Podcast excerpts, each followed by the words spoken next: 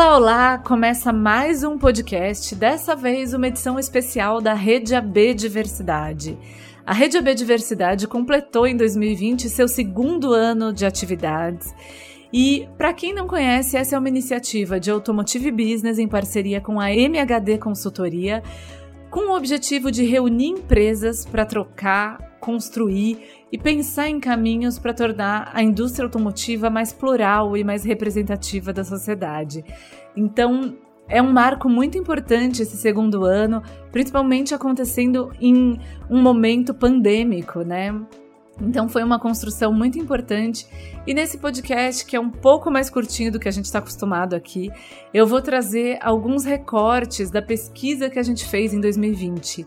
O estudo Pandemia no Setor Automotivo, Trabalho e Sentimento. Um, uma pesquisa que a gente fez para mapear quais foram os efeitos da pandemia no, no trabalho, né, eh, em quem atua no setor automotivo, na diversidade de alguma forma do setor automotivo e de que forma as empresas têm respondido às novas demandas dos trabalhadores. Então, bora lá conhecer esses resultados. Este podcast é patrocinado pelo Itaú.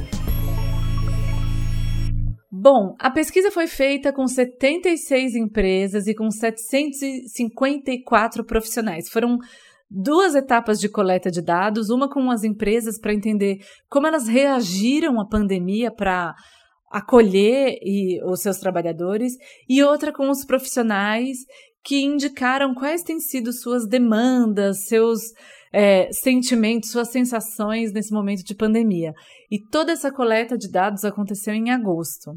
E aí, o primeiro recorte que eu trago aqui é justamente sobre esse cenário de demissões, né? essa tensão em relação ao emprego. Uma coisa que a gente conseguiu verificar é que 100% das empresas usaram algum recurso para flexibilizar ou para manter a sua força de trabalho. Isso é muito interessante, né? Foi um esforço muito grande para manter os empregos. Então, 100% das empresas adotaram uma ou mais práticas como layoff, antecipação de férias, flexibilização da jornada de trabalho com redução de salário ou até sem redução de salário para um percentual menor dos respondentes da nossa pesquisa. E ainda assim, mesmo com todo esse esforço, 30% das organizações indicaram que precisaram demitir ao longo de 2020, cortaram, enxugaram sua força de trabalho de alguma forma. E com esse contexto todo, os profissionais, é, a, a, gente pode fazer uma leitura até de um, uma leitura positiva. 60% dos profissionais, uma maioria dos trabalhadores, se sentem amparados e acolhidos pelas empresas em que eles trabalham. É, então, mesmo com esse contexto todo, vendo o esforço das organizações, então tem esse sentimento positivo em relação às organizações, mas ainda assim tem o desafio de que 40% dos profissionais se sentem inseguros e desses 40%, 6% dizem estar desamparados e inseguros em relação às empresas em que eles trabalham. Então, um sentimento bastante negativo e que mostra até um, indica um contexto emocional e psicológico de muito desafio para as pessoas que atuam no setor automotivo.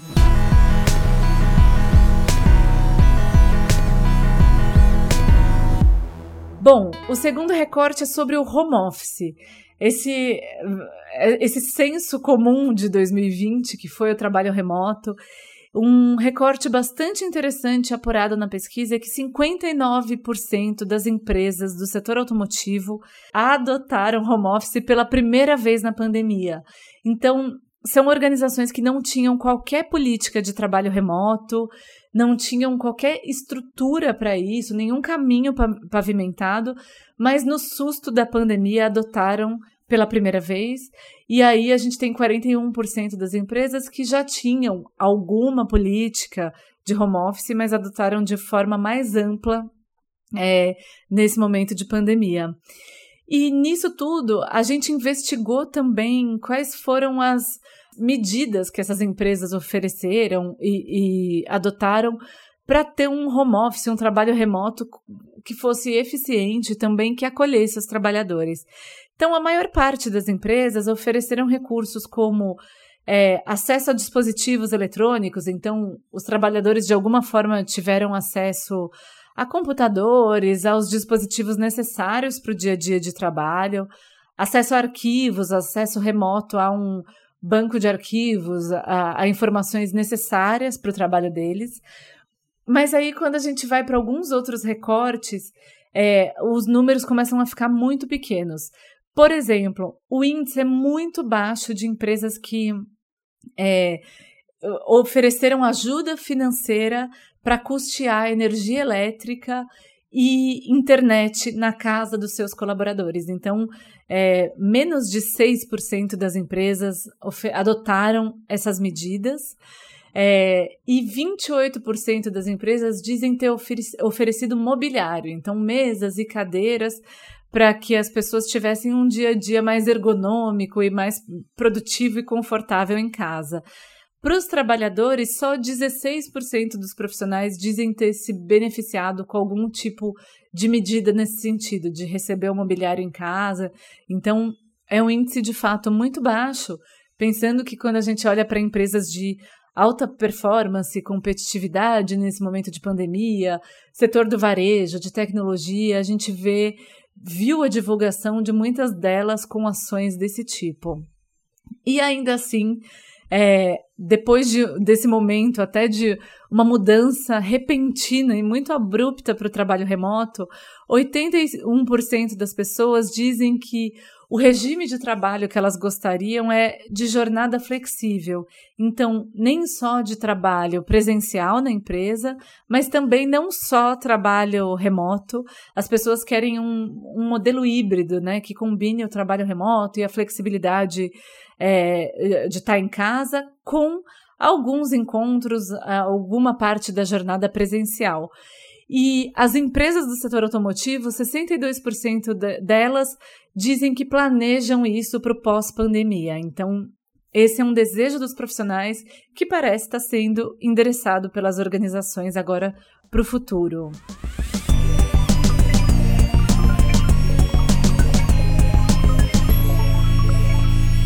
Outro recorte muito interessante do, do estudo é sobre a sobrecarga feminina durante a pandemia, e aí a gente tem um recorte de diversidade nisso tudo, né? Quando a gente mapeou os sentimentos dos profissionais nesse, nesse momento, as mulheres um, trouxeram um viés muito negativo. Por exemplo, 81% dos homens diz, disseram estar encarando sintomas de ansiedade ao longo da pandemia nas mulheres, 92% delas dizem estar tá enfrentando esses sentimentos. E o mesmo se repete com esgotamento mental, insônia, esgotamento físico, desamparo e desesperança. Esses sentimentos negativos são muito mais presentes entre as mulheres. E aí, quando a gente pergunta sobre trabalho doméstico, fica claro por que, né? Talvez é, as mulheres estejam nesse momento. É, as mulheres, a maioria delas dizem ser responsáveis por, pela maior parte ou por todo o trabalho doméstico, pelas tarefas domésticas em casa. Então, tem esse viés cultural, né, que talvez não, não esteja dentro tradicionalmente do escopo da empresa pensar em como as pessoas dividem as tarefas em casa, mas quando a gente vai para um momento de pandemia, de trabalho remoto, essa parece ser uma preocupação que afeta também o dia a dia profissional. Então, as mulheres têm essa sobrecarga de trabalho, e ainda mais nesse momento em que as pessoas tiveram que lidar, as famílias tiveram que lidar com as crianças sem, sem ir com, em homeschooling, né? Sem ir para a escola, tudo isso fica agravado. É, Outro sentimento negativo mais presente entre as mulheres é o medo de perder o emprego. Alguns temores em relação à vida profissional também são mais presentes entre elas. 41% dos homens disseram ter medo de perder o emprego e 51% das mulheres têm esse mesmo medo. Elas também temem mais que esse contexto todo agrave a pressão e o estresse no dia a dia de trabalho, e elas também têm mais medo de redução na remuneração e de terem a sua avaliação de desempenho, de performance prejudicada. Esse medo é muito mais presente entre elas. E aí é curioso, porque a gente perguntou também para os trabalhadores é, de que forma eles entendem que, que a avaliação de desempenho, de performance, tem que ser conduzida em 2020, que foi um ano tão particular. E 55% das mulheres defendem que a avaliação de desempenho, a forma de avaliar a performance dos trabalhadores precisa ser revista. O número entre homens é menor, é menos de 50%. Então fica claro que as mulheres sentem muito mais essa dor de ter o dia a dia é, transformado e de sentirem que elas podem ser prejudicadas profissionalmente por causa disso, porque talvez elas não estejam conseguindo fazer uma entrega tão, tão redonda quanto antes.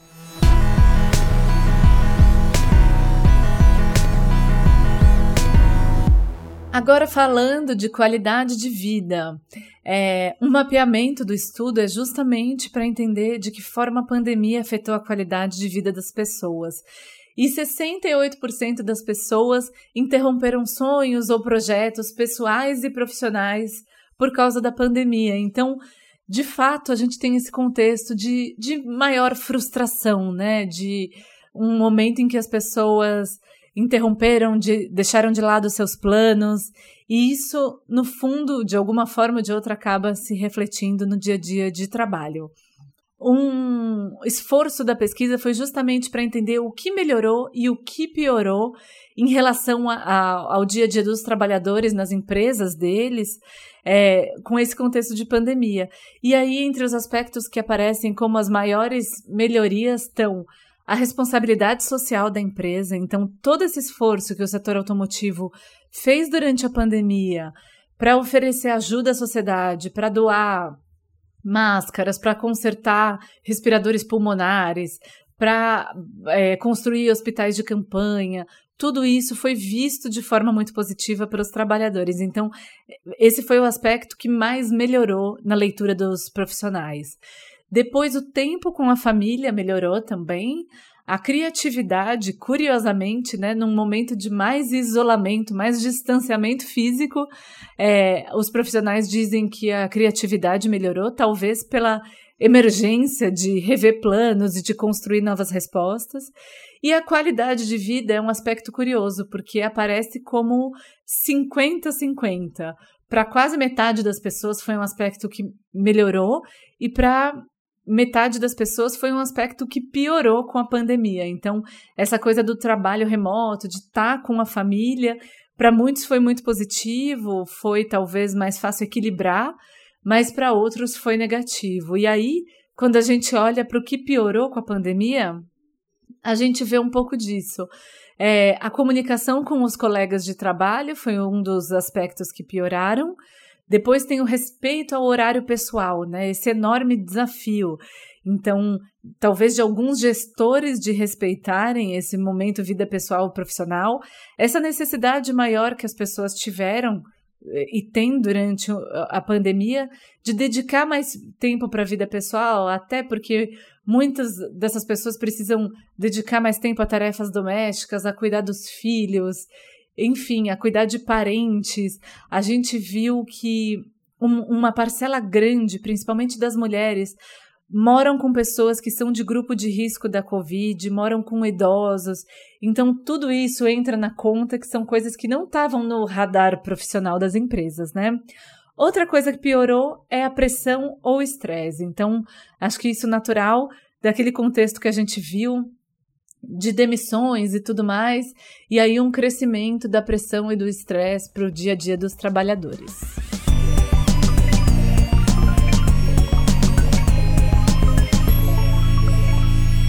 Bom, algumas leituras do estudo também que ficam aí para nossa reflexão é que 53% das pessoas dizem que não é, viram ações de diversidade e de inclusão nas empresas em que trabalham.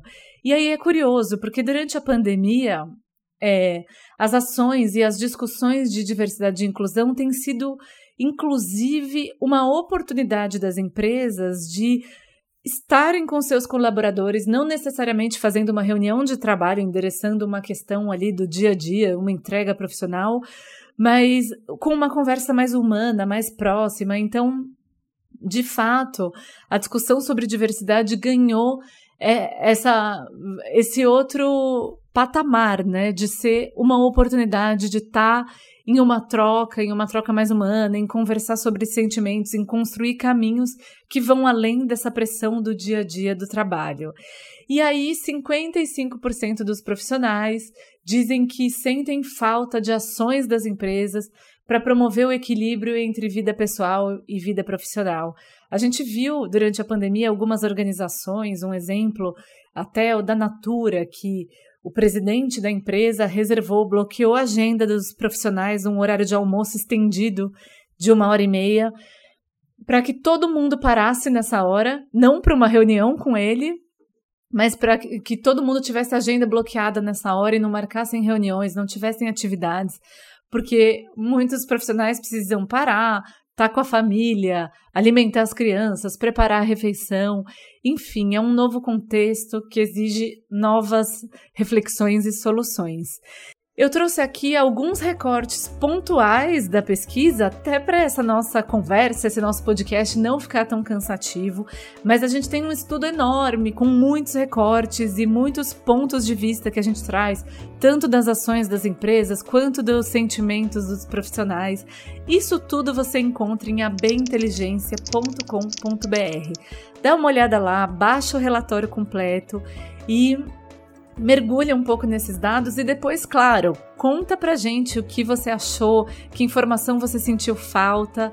Tudo isso, a ideia desse estudo é olhar para o que a gente teve em 2020 e pensar em como construir um 2021 melhor, já que é um ano em que, pelo menos até agora, a gente ainda tem um cenário muito incerto e que certamente vai demandar muitas medidas novas para que a gente consiga promover a diversidade, a inclusão e acolher trabalhadores, porque mais uma vez a gente tem um cenário de incerteza. Esse podcast fica por aqui. Agradeço demais a sua audiência. Espero seus comentários é, nas nossas redes sociais e nas minhas também. Me segue lá, Giovana Riato. Até a próxima, pessoal! Esse podcast é uma produção de Automotive Business com edição de Marcos Ambroselli, trilha sonora de Guilherme Schildberg. Até a próxima!